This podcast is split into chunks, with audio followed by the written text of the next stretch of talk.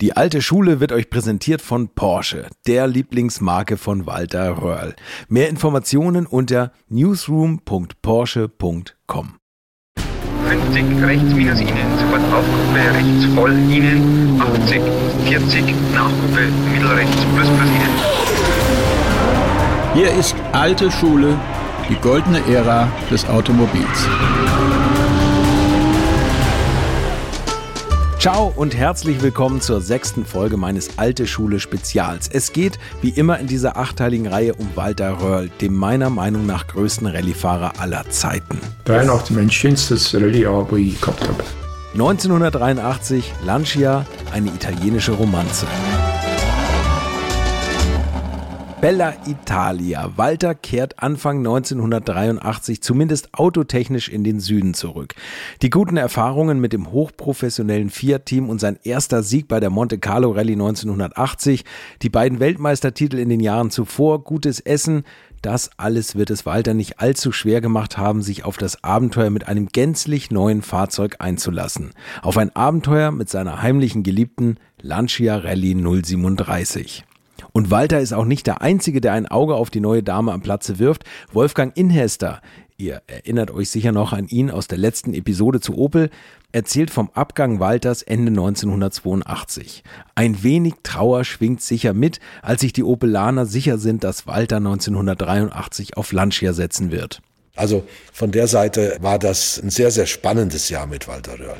Ich würde auch sagen, sehr farbig. Also ich habe einige Farbpaletten von ihm kennengelernt sozusagen. Aber es war das erfolgreichste Jahr in der Opel Rallye Geschichte. Ja. Und die Jahre darauf mit Henry Toivonen 1983 war dann nicht so erfolgreich natürlich. Dann war Röhrl wieder bei Fiat. Dort fuhr er den 037er, der ja, da teile ich seine Auffassung voll und ganz, der beste Hecktriebler Rallyewagen aller Zeiten war. Und da war er ja auch gleich wieder erfolgreich.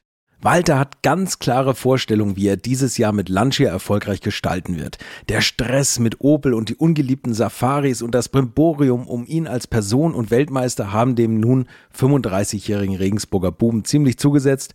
Das macht er sicher nicht nochmal mit. Das Auto gefällt mir gut. Und ich habe gesagt, aber ich, ich helfe euch, dass ihr Markenweltmeister werdet. Ich helfe einem Fahrer, dass er Weltmeister wird.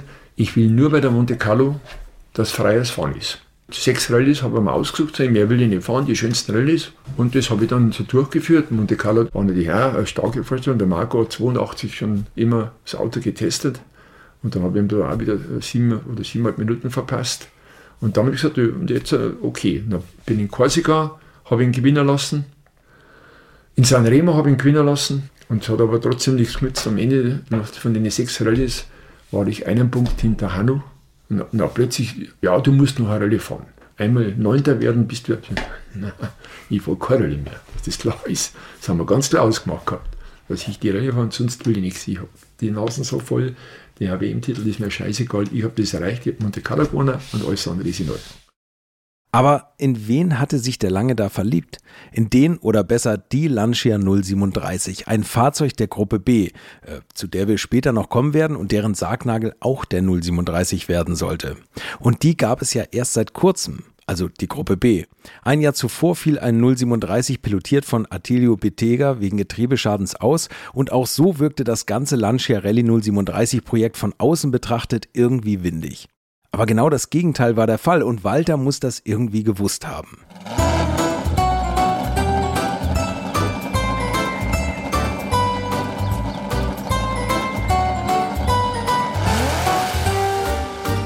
Der Lancia ist damals eine interessante Mischung aus alt und neu. Fiat Abarth, das italienische Designstudio Pininfarina und der Chef des Rennteams Cesare Fiorio, der eigentlich eher auf den Langstreckenrennen und Rundkursen anzutreffen ist, stecken die Köpfe zusammen.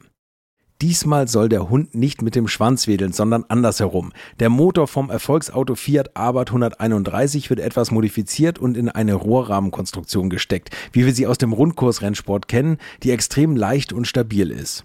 Die Leichtbaukarosserie ist zum Teil schon mit Kohlefaserverbundstoffen verstärkt und Walter hat sich vermutlich trotzdem auch in das Äußere verguckt, aber sicher mehr auf die inneren Werte geschielt. Denn der 037 hat einen Mittelmotor und damit das Herz eines Rennwagens. Christian Geisdörfer ist übrigens nicht weniger begeistert vom 037, als ich ihn auf das Thema anspreche. Das war wie ein Handschuh für den Walter. weil auch optisch leicht das präzise, Tollste, ne? extrem gut fahrbar, mega vorbereitet und das Auto hat wirklich, das hat alles gepasst. Okay. Hatte zwar kein Vierrad, aber war natürlich eine, eine Rennmaschine für, für einen Rallye-Sport. Aber einige Piloten sind damit nicht so gut klargekommen und ständig von der Strecke geflogen. Das Auto war natürlich sehr fragil, sage ich mhm. jetzt einmal, weil mhm. extrem leicht gebaut und einfach ein Rennauto war. Kompromisslos auf Sport getrimmt. Und es war ja damals die Zeit, wo du noch, ich sage jetzt mal, ein Serienauto bauen musstest, 200 Stück, um dann die Homologation für den Sport zu bekommen. Und dann hattest du die Möglichkeit, nochmal 20 Autos in der Endversion, mit dem, wie du also dann die Rallyes fährst, zu machen. Und das Serienauto war eine Vollkrücke. Ja. Also äh, das hat man halt zusammengeschustert, damit man halt die Basis hat. Und daraus hat man dann das Wettbewerbsauto gemacht. Und das war natürlich phänomenal. Mhm. Ja. Vollkrücke ist gut. Die Serienautos des 037 hießen Stradale und als Krücken würde ich die nicht bezeichnen. Ich finde die eigentlich ganz geil, aber gut. Zudem waren die Homologationsmodelle erst ab 75.000 Mark zu bekommen. Das ist richtig viel Kohle für die Mitte der 80er. Ja, auch optisch mit dieser Martini-Lackierung. Unglaubliche Bilder, ja, ja, genau. Ja, das, das, ist, einfach. Das sieht auch schon so brutal gewesen. aus, ne, mit diesem ja. Spoiler hinten drauf, der so steil im Wind steht. Ne? Und auch natürlich die Aufnahmen wo sie schon durch die Fenster geflogen sind. Nicht durch die Fenster, sondern durch die Fans da, Fans an der Strecke, die da so auseinandergeströmt sind. Das äh, war schon eine spannende Zeit. Aber es war auch verdammt gefährlich. Das lernen wir noch. Aber erstmal ein paar Fakten. Der schicke 037 besitzt einen Mittelmotor, der mit Hilfe eines mechanischen Roots-Kompressors auf 228 Kilowatt, das sind 310 PS, aufgeladen wird. Das geht aber dann im Laufe der Entwicklung auf 338 PS hoch. Das Auto wiegt aber nur 980 Kilogramm. Dadurch ist eine Beschleunigung von 0 auf 100 in 4 Sekunden möglich. Der 2 Liter 16 V-Motor stammt, wie schon erwähnt, aus dem Fiat 131 Abarth. Aber was hat es eigentlich mit Heck, Front und Mittelmotor auf sich? Walter nimmt uns mal exklusiv die unterschiedlichen Fahreigenschaften der Einbaulagen des Motors auseinander. Achtung, Sendung mit der Maus für Rallye-Fans von Walter höchst selbst. Klassisch 911 Heckantrieb und Motorhint. Also das war das Besondere. Solange es kein Allradauto gab, war das natürlich das Auto, wo man am besten Kraft auf die Straße übertragen konnte. Aber wie alles auf der Welt, das hat immer zwei Seiten. Der Nachteil war, dass die Masse ganz da hinten sitzt an dem Auto. Und dementsprechend, wenn man die physikalische Grenze von der Haftreibung über, überschreitet, dass das Auto zu rutschen beginnt, ist der Schwerpunkt des Autos in Bewegung. Und das ist sehr diffizil wieder einzufangen. Also der 911er war ein Auto, der für einen hervorragenden Fahrer Vorteile brachte, aber für den Großteil eher ein Nachteil war, weil das Auto schwerer zum Fahren war. Traktion traumhaft toll, aber halt die Masse. Auf der anderen Seite, diese Masse, wenn die geht, hat man das vielleicht früher gespürt wie bei anderen Autos. Denn die Masse drängt, das hast du, wer ein Gefühl hat, hat hast gemerkt, oh, jetzt, jetzt passiert was und du hast vielleicht schneller reagieren können, wie dann, wenn ich zum Beispiel ein Mittelmotorauto habe, wo der Schwerpunkt in der Mitte ist. Das hat den Vorteil, dass ich natürlich sehr lebendig bin mit den Bewegungen, aber wenn ich es mal übertreibe und das Ding dreht, merke ich das nicht so, weil da ist keine Masse nicht, das da hinten zeigt, jetzt kommt irgendwas. Und dann ist der Mittelmotor immer etwas problematischer. Da brauche ich ein größeres Gefühl, um das mitzubekommen, dass ich jetzt an die Haftgrenze komme, jetzt wird er dann irgendwann einmal wieder wegschmieren. Das, das ist schwieriger im Mittelmotorauto, ist aber im normalen Betrieb natürlich der Idealfall, denn wenn ich heute auf diesen Tisch irgend jetzt zwei Zentner da drauf stelle, dann werde ich es nicht hier herstellen. Ich werde es auch nicht hier herstellen, sondern ich werde es in die Mitte stellen. Und warum haben Formel 1 Auto Mittelmotor? Weil das die physikalisch beste Lösung ist.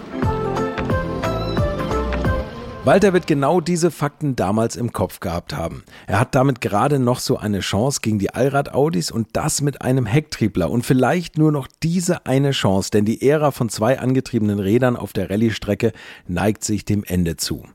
Christian Geisdörfer stellt damals aber noch mehr taktische Überlegungen an.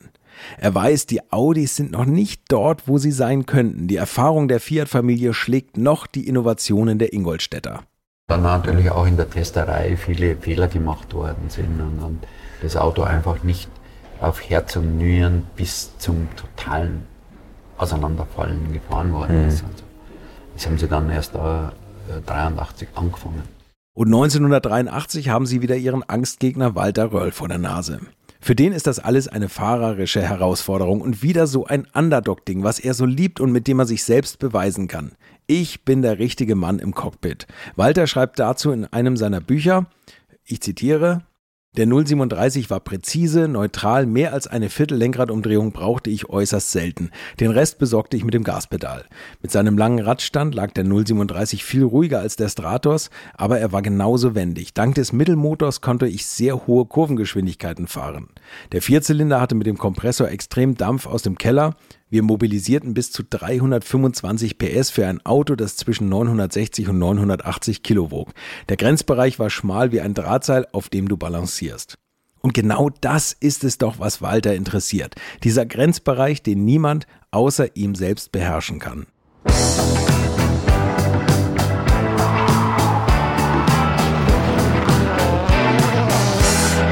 Ich weiß, das ist jetzt irgendwie Werbung, aber es lohnt sich, die Bücher von oder über Walter Röll zu lesen, wenn man zu den einzelnen Rallyes, Fahrzeugen und Menschen mehr erfahren möchte. Christian Geisdörfer und ich haben auch unseren literarischen Teil dazu beigetragen und zu Walters 75. Geburtstag ein Buch herausgegeben.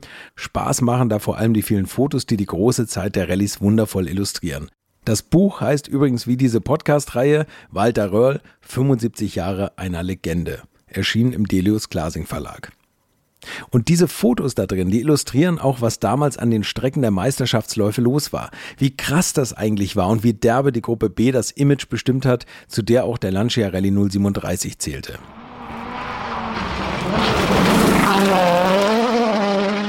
Ich werde jetzt mal auf diese Fahrzeuggruppe eingehen, weil die schon eine besondere, wenn auch eher kurze Geschichte geschrieben hat. Also, die Gruppe B. Die rasanten Geschwindigkeiten und die glorreichen Siege der Autos der Gruppe B machten die Rallye-Fans damals völlig verrückt. Anfang der 80er waren Rallyes ein echtes Medienereignis und es ging langsam auch um richtig viel Geld für Werbepartner und die Rennstelle. Während eine Rekordzahl von Menschen sich als Zuschauer am Streckenrand gegenseitig auf die Füße trat, stand es gleichzeitig sehr schlecht um deren Sicherheit. Tausende Fans standen während der Etappen quasi auf der Strecke und erzeugten permanent lebensgefährliche Situationen. Besonders schlimm war es in Portugal und Argentinien. In Portugal, sagt man, waren damals vier Prozent der Bevölkerung an der Piste. Stellt euch das mal bitte vor. Es wurde zu einem Volkssport, die vorbeiballernden Boliden zu berühren. Man war echt ein Held, wenn man das schaffte und Namen davon trug. Aber das war nicht immer harmlos und führte unter anderem dazu, dass die Rallye-Crews Blut, Haare und sogar einmal einen abgetrennten Finger in den Lufteinlässen ihrer Autos fanden. Das kann man sich eigentlich nicht ausdenken. Die Hauptidee der Gruppe B war es ganz schlicht, mehr Automobilhersteller in den Motorsport zu locken, indem die Kosten gesenkt und eine schnellere Fahrzeugentwicklung versprochen wurde. Um mitzumachen, musste ein Hersteller nur 200 Homologationsfahrzeuge innerhalb von zwölf Monaten bauen, anstatt der 400, die von der Gruppe 4 gefordert wurden. Das reduzierte die Kosten für die Hersteller natürlich deutlich. Die Serienautos in Anführungsstrichen, wir erinnern uns an die Stradale-Krücke, die Christian Geisdorfer beschrieb, wurden dann von FISA offiziellen gezählt. Die FISA, FISA geschrieben, war bis 1993 die Fédération Internationale du Sport Automobile. Es wird gemunkelt, dass einige Hersteller die Beamten dazu gebracht haben sollen, jedes Serienauto zweimal zu zählen. wer weiß, wer weiß.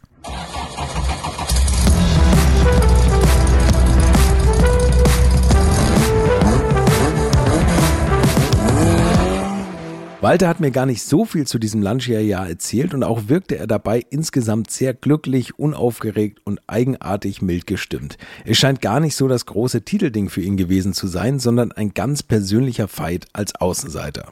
Zu diese Sanremo-Rallye, da habe ich von 44 Prüfungen habe ich 33 gewonnen. Das hat nur Zell für mich, weißt du, ich wollte einfach nur der Schnellste sein und der Beste sein, aushauen, passt da. Das war, und dann, okay, da war natürlich auch viel Glück dabei. Ich habe Neuseeland gewonnen, weil die Audi Mist gemacht haben. Ich habe Akropolis gewonnen. Aber das war natürlich schlimm. Das, die haben mir der Hanno unheimlich. Der Hanno war immer Erster, ich war Zweiter. In der letzten Nacht, in der Früh um 5 Uhr am Peloponnes, plötzlich sehe ich, da ist eine Ölspur. Da sage ich unter der Prüfung, siehst du, was ich sehe? Zum Christian. Ja, drei Kilometer später ist er gestanden. Haben die vergessen am Service die Heckklappe einzuhängen und die haben ja auf der Heckklappe haben die den Ölkühler gehabt. Und da gehen die Schläuche hin. Jetzt ist die, die immer so gesprungen, bis die Schläuche kaputt waren, hat der mit der Trockensumpfschmierung das Öl ins Freie gepumpt. Der Hanno sieht es nicht am Instrument. Bis zum letzten Tropfen hat er Öldruck und dann bumm, der Motor kaputt. So habe ich da gewonnen gehabt. Ne? Das war da, hat er mir wirklich leid getan. Ne? Die Audis, die haben echt viel Pech und verlassen sich zu sehr auf ihre technische Überlegenheit. Vielleicht sind sie auch zu verbissen. Jedenfalls sieht Walter die größten Konkurrenten 1983 eher im eigenen Team. Was war da dein härtester Gegner bei dem Lancia-Jahr? Ja, das war in dem Jahr im Prinzip, da hast du als Teamkollege war sicher der Marco schon gut, aber ansonsten äh, waren natürlich schon die anderen Autos natürlich. Äh, das war auch wieder der Hanno und, und der Stick. Da hast du so wie ein Schotter war und, und so enge Sachen, dann hast du keine Chance mehr gehabt dagegen. Wobei das auch über die Zuverlässigkeit haben wir trotzdem zwei Rallyes gewonnen, die wir nicht gewinnen hätten dürfen. Akropolis. Das Schlimmste überhaupt, mit, mit dem Lancia zu gewinnen. Ne? Neuseeland, alles Schotter. Ja, auch wieder durch die Unfähigkeit der Audianer.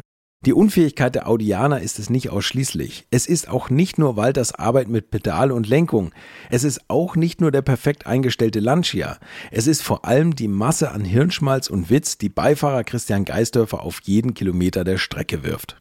In dem Jahr, wo wir da 83 die Monte gewonnen haben, haben wir ganz, ganz tief in die Trickkiste weil natürlich klar war, dass du auf, auf Schnee der Audi nicht zu schlagen ist durch mhm. den Pirat. Und wir hatten sehr gemischte Verhältnisse bei der Monte Carlo. Also in, in der Ardèche war es teilweise eingeschneit, teilweise trocken, weil die Straßen gesalzen worden mhm. sind, weil es äh, Hauptverbindungsstraßen waren. Oder eben dann auch trockene Abschnitte. Also die letzte Nacht und so, das war im Prinzip trocken, bis auf eine Stelle am Col de Madon. Und wir uns ganz klar ausgerechnet haben, wo wir welches Risiko gehen müssen, um also mit Slickreifen einen Vorteil zu haben gegen die Audis. Da war zum Beispiel gleich die erste Prüfung, die ging los in einem Wald, da hattest du zweieinhalb Kilometer Schneefahrbahn mhm. und kamst dann raus auf eine Hauptstraße, 24 Kilometer pfotztrockener Asphalt. Was haben wir gemacht? Wir haben vorne Slicks drauf gehabt, hinten M&S-Reifen mit Spike, schmal wie in Schweden, sind diese zweieinhalb Kilometer da wie auf rohen Eiern da dahin gefahren. Dann stand der Service. Wir haben auf der Prüfung Räder hinten gewechselt und dann ging das volle Lotte ab. Auf der Prüfung, wo man auf eigentlich, wo alle, wo die Audis voll vorbeigefahren sind, die ganze Zeit Vollgas gegeben haben, haben sie nochmal angehalten und, und ja, Reifen gewechselt. Haben es also da aus, aus, dem Wald raus, mhm. dann war ein Linksabzweig auf diese Hauptstraße, das war die, die Hauptstraße nach Alp de Hüss. Die macht so einen, so einen Bogen, geht also erst bergauf, dann kommst du nach Alp de Hüss, mhm. durch den Ort durch und dann hinten wieder die Abfahrt runter. runter ja. Ja, 24 Kilometer trockener Asphalt. Da waren wir natürlich mit den Slicks, waren wir die Chefs da. Ja. klar. Und die Autos sind mit M&S da rumgerödelt und haben sich die Augen gerieben, was wir da machen. waren aber auch nicht in der Lage zu reagieren. Ne? Ja, klar, aber, aber das war ja auch so, ein, so, ein, so eine Grauzone, dass das Reifenwechsel erlaubt war. Das damals, war damals, es war noch erlaubt, ne? aber es hat keiner erlaubt. gemacht vor Ihnen. Ne? Erst äh, zwei Jahre später ist es verboten worden. Dieser Typ. Herrlich, aber im Ernst, das ist Taktik innerhalb des Reglements. Ignoriere nie deine Defizite und nutze dennoch immer deine Vorteile. Das Team Röhrl Geisdörfer nutzt damals einfach spezielle Reifen von Pirelli. Pirelli hat damals so einen sogenannten Thermoslick gemacht, der ist also beheizt worden und der hat einen Nachteil gehabt, der durfte nicht kalt werden. Okay. Der Reifen im Prinzip kaputt war, ja. verhärtet und dann hat er nicht mehr funktioniert. Und äh, mit diesem Reifen sind wir sehr, sehr hohes Risiko gegangen. Mhm. Auch da, wo viel Glatteis war oder so Black Ice, Morgens und so, sind wir diesen Thermoslick gefahren. Und haben also so da die Audis in den Griff gekriegt. Aber das hätte trotzdem nicht gereicht, um als Beste über die gesamte Rallye zu kommen. Auf Eis gehen die Slicks nicht und wieder die Wechseltour zu machen ist nicht überall drin. Also, wenn der Reifen nicht angepasst werden kann, dann muss man eben die Straße anpassen. Logisch, oder? Aber wir haben da eben wirklich extrem hohes Risiko gezogen gegen die Audis. Und dann kam es eben noch zu, in der letzten Nacht war alles trocken, bis auf den Col de Madon war auf der Rückseite, der hat es vor Weihnachten geschneit gehabt mhm. und das hat sich zusammengesessen und da war so eine dicke Eisschicht. Und dann haben wir gesagt, was machen wir da, was machen wir da, was machen wir da? Und dann habe ich damals, wir hatten einen wirklich genialen Einsatzleiter, der Gianfranco Silecchia. Zu dem habe ich dann, wenn wir uns darüber unterhalten haben, gesagt, sag ich, äh, Gianfranco, wir brauchen also einen Salzstreuer. Und mich so angeguckt, was meinst du? Also ja, so ein Ding, was also Salz verteilt. Und dann war halt das Problem, dass das Eis so dick war, dass das Salz natürlich nicht richtig wirken konnte. Das heißt, man musste dann auch da laufend drüber fahren und dann ist zwischen der Zielankunft von der großen Schleife zur letzten Nacht waren 24 Stunden Zeit. Und da hat dann jeder ein Auto fahren konnte, ist dann, dann aufbeordert worden. Und dann sind die da laufend im Kreis gefahren, dazwischen drin immer der Salzstreuer und haben es dann fertiggebracht, eine, eine Asphaltspur in dieses Eis reinzubringen. Die anderen Teams haben unten gegessen und, und geschlafen. Die Leute, die waren so arrogant, die haben da gar keine, keine Leute mehr hingeschickt. Die haben gesagt, ja, da ist so dickes Eis. Da, ändert sich nichts. Haben Sie da Ihre Spikes abgefahren dann auf, auf Ihrem Asphalt? sind dann äh, M&S mit Spike gefahren. Mhm. Und wir hatten natürlich immer das Problem, dass wir so spät wie möglich vom Service wegfahren zur Zeitkontrolle, um dann die Prüfung zu starten. Mhm. Und da war es schon dunkel. Und der Hanno war schon da gestanden. Der war also da Zweiter in dem, dem Thema und der direkte Konkurrent um den Montesieg. Und der stand da so am Auto und hat dann so geschaut und hat er gesehen, oh, im Dunkeln, da sind aber breite Räder drauf. ja. Und äh, wir mussten dann stehen bleiben, weil Zuschauer waren und so. Und dann hat der eine Herz hat draufgelangt, der hat sich fast die Finger verbrannt. die, an die Pirelli-Reifen. Ja. Ne? Ja. Und dann haben sie gemeint, ja, äh, hinten, wo es also dann auf äh, an dem Col de Madon, wo also dann die Strecke wieder rückwärts geht, das war wie so ein U, würden wir wieder wechseln. Ja? Und wie die dann natürlich da ums Eck kommen gesehen haben, gefahren sind und dann kein Serviceauto gesehen haben, ja. haben die natürlich die Welt nicht verstanden. Ja. Erst dann ja. 100 Meter weiter, wo sie gesehen haben, dass im Asphalt zwei Spuren freigefahren. Zwei Spuren. Wissen Sie, was los ist? Und Sie sind da durchgefahren. Und da wir waren dann dort fast eine Minute schneller wie der Hanno. Und da kam er dann und hat gesagt, also, das ist erledigt. Er akzeptiert, dass wir also da die, die Schlaueren waren. Die beiden kommen mit ihren 037 also ziemlich gut durch. Sie gewinnen die Monte, mal wieder, und könnten letztlich auch noch den großen Titel holen. Tja, aber das will Walter ja nicht wirklich. Christian Geisdörfer kräppt allerdings eine Sache gewaltig, für die er den Chef Cesare Fiorio verantwortlich macht. Und da hat uns natürlich auch der Fiorio das ein bisschen kaputt gemacht. Wir durften Korsika nicht gewinnen. Das ist mhm. auch so eine äh, Begebenheit, wo ich einfach sage, das kann es eigentlich nicht sein. Der beste Asphaltfahrer der Zeit gewinnt nie Korsika. Wir waren immer nur Zweite. Mit dem Opel waren wir Zweite. Leistungsmäßig, klar. Leistungsmäßig. 83 mit dem Lancia hätten wir es gewinnen können, haben einen Plattfuß, fallen hinter den Alleen zurück, holen den wieder ein. Und dann kommt der Fiore und sagt, und sagt, jetzt gibt es keine Positionsveränderung mehr. Ja, ja. ja. Da sagst geht's noch. Cesare Fiorio will, dass Walters Teamkollege Marco Allen gewinnt, nachdem Androé auf den Acker geflogen war. Für Walter natürlich kein Problem, aber der Teamchef, der oft nur telefonisch mit den Jungs auf der Piste kommuniziert, der traut seinen Leuten nicht. Weshalb? Keine Ahnung. Walter leistet im Lancia Schwerstarbeit. Schleichende Plattfüße durch Ventilschäden machen dann der erfolgreichen Etappe ein Ende. Eine Schrecksekunde gibt es übrigens einige Wochen zuvor, als noch in Portugal Walters Lenkrad von der Säule rutscht, das sich durch die krassen Vibrationen der Etappe gelöst hatte. Auch allgemein arbeitet Walter an seiner sportlichen Kondition. Was er beschreibt, klingt heute schon sehr eigenartig. Ich zitiere Heute arbeiten im Motorsport Scharen von Medizinern und Physiotherapeuten. Damals waren wir in Sachen Fitness noch auf unseren Erfindungsreichtum angewiesen. Mir war klar, dass auf meine Arme und meinen Nacken im Geschlängel von Korsika Schwerstarbeit zukam. Deshalb dachte ich mir ein Trainingsprogramm aus.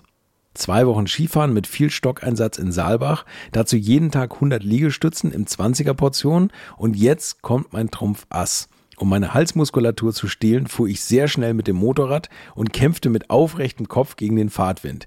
Ich glaube, es hat was gebracht. Auf der Akropolis Rallye haben die beiden Jungs in ihrem Lancia schon eine Idee, wie sie die lästige Allradkonkurrenz loswerden können. Denn jetzt kennen sie die Schwachstellen. Griechenland, ja, der Lancia war extrem haltbar und, und zuverlässig, obwohl es so ein fragiles Auto war. Ja, verrückt, ne? Und wir haben, in Griechenland haben wir den Hanno zu Tode gehetzt weil die natürlich auch immer wieder ihre technischen Problemchen hatten mhm. und viel schrauben und reparieren mussten und wir waren halt immer da. Die Neuseeland-Rallye liebt Walter. Feinste Schotterstraßen in einer Wahnsinnsnatur. 1100 Kilometer Prüfungen vor prächtiger Kulisse.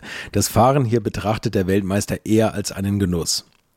Ohne mit zu viel Druck zu fahren, bleibt Walter dicht an den Quattros dran, immer schön Zweiter. Dann fällt Michel Moutons Audi-Triebwerk auseinander. Wenig später bleibt auch Hanno Mikola liegen. Walter gewinnt erneut auf Schotter gegen die Allrad-Favoriten. Mit einem Mal ist der WM-Titel ganz nah. Noch eine Rallye in Argentinien mit durchschnittlicher Platzierung würde reichen. Cesare Fiorio bettelt Walter förmlich an. Aber so korrekt, wie sich Walter in Korsika bei der Teamorder verhalten hat, so sehr besteht er jetzt auf den sechs Rennen, die er eingangs als Bedingung zugesagt hatte. Urlaub mit Monika ist wichtiger und der Sommer, der geht dahin.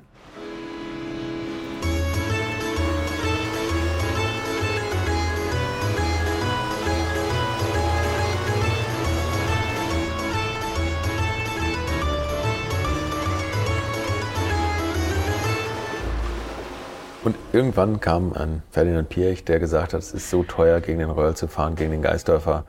Die müssen wir zu uns holen. Ja, und uns war eigentlich auch klar, dass Zukunft ist Vierrad. Du kannst mit dem Lancia, das ging 83 noch, aber 84 spätestens wird die Geschichte da anders geschrieben. Recht hat er, der Christian. Der Lancia Rallye 037 macht aber noch Schlagzeilen, wenn auch zum Teil sehr traurige. Bis 1985 hatte die Gruppe B nur wenige Crashs erlebt. Am 2. Mai 1985 jedoch rutscht der 037 von Attilio Bettega und seinem Beifahrer Maurizio Perissino bei voller Geschwindigkeit auf der Corsica Rallye in einen baumbestandenen Graben. Der Lancia wird völlig zerlegt. Bettega ist sofort tot, aber Beifahrer Perissino bleibt unverletzt. Er rennt sofort los, um andere Fahrzeuge zu warnen. Ein Kamerateam ist schneller vor Ort als der Rettungsdienst, der ohnehin nur den Tod des Fahrers bescheinigen kann. Es gibt bei YouTube einen Clip, der das zerstörte Auto zeigt und wie Maurizio Perissino augenscheinlich unter Schock die Straße entlang geht.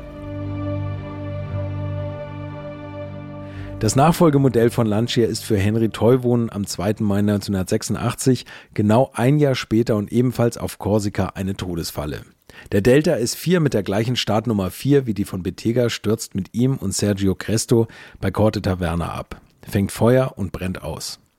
Ausnahmsweise gab es keine Zuschauer, wenn man sie mal braucht, und erst nachfolgende Teams funken so um Hilfe. Als diese ankam, war der Lancia Delta S4 nur noch verbranntes Metall. Die verunglückte Crew sitzt noch angeschnallt und tot im Cockpit, ohne eine Fluchtchance, eingeklemmt zwischen Felsen und Bäumen. Das war das Ende der Gruppe B.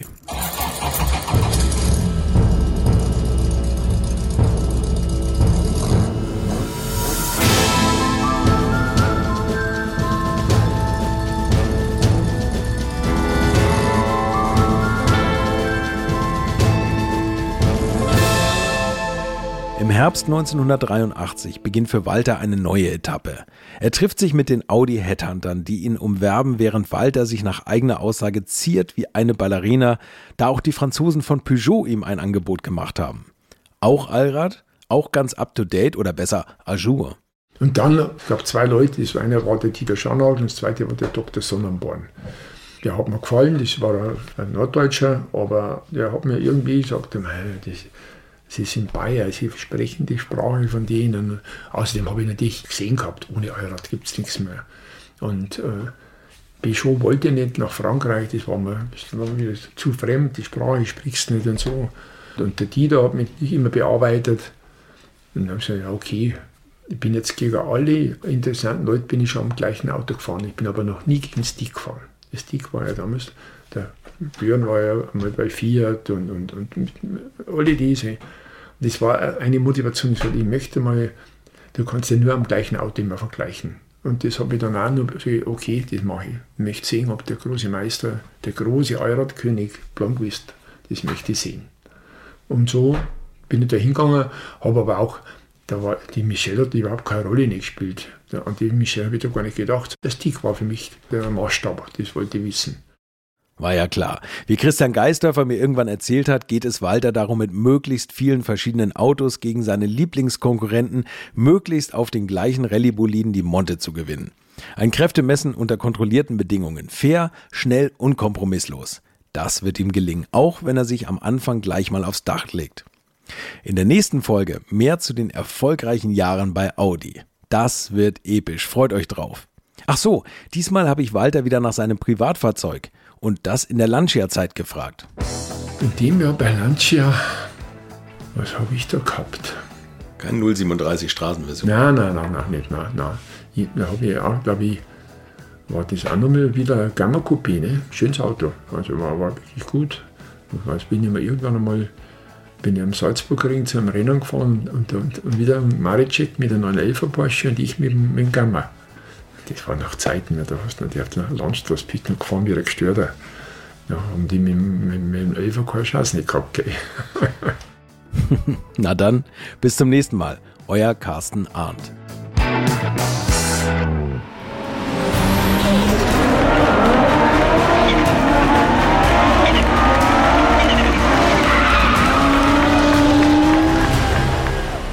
Walter Röhrl, 75 Jahre einer Legende, nach einer Idee von Carsten Arndt, Buch Lutz Neumann und Carsten Arndt, Sounddesign Philipp Klauer, unter der Leitung von Ruben Schulze-Fröhlich und Sven Rühlicke und das Ganze ist eine Co-Produktion von Alte Schule und den Wake Word Studios. Die alte Schule wurde euch präsentiert von Porsche, der Lieblingsmarke von Walter Röhrl. Mehr Informationen unter newsroom.porsche.com. Alte Schule ist ein Podcast aus den WakeWord Studios.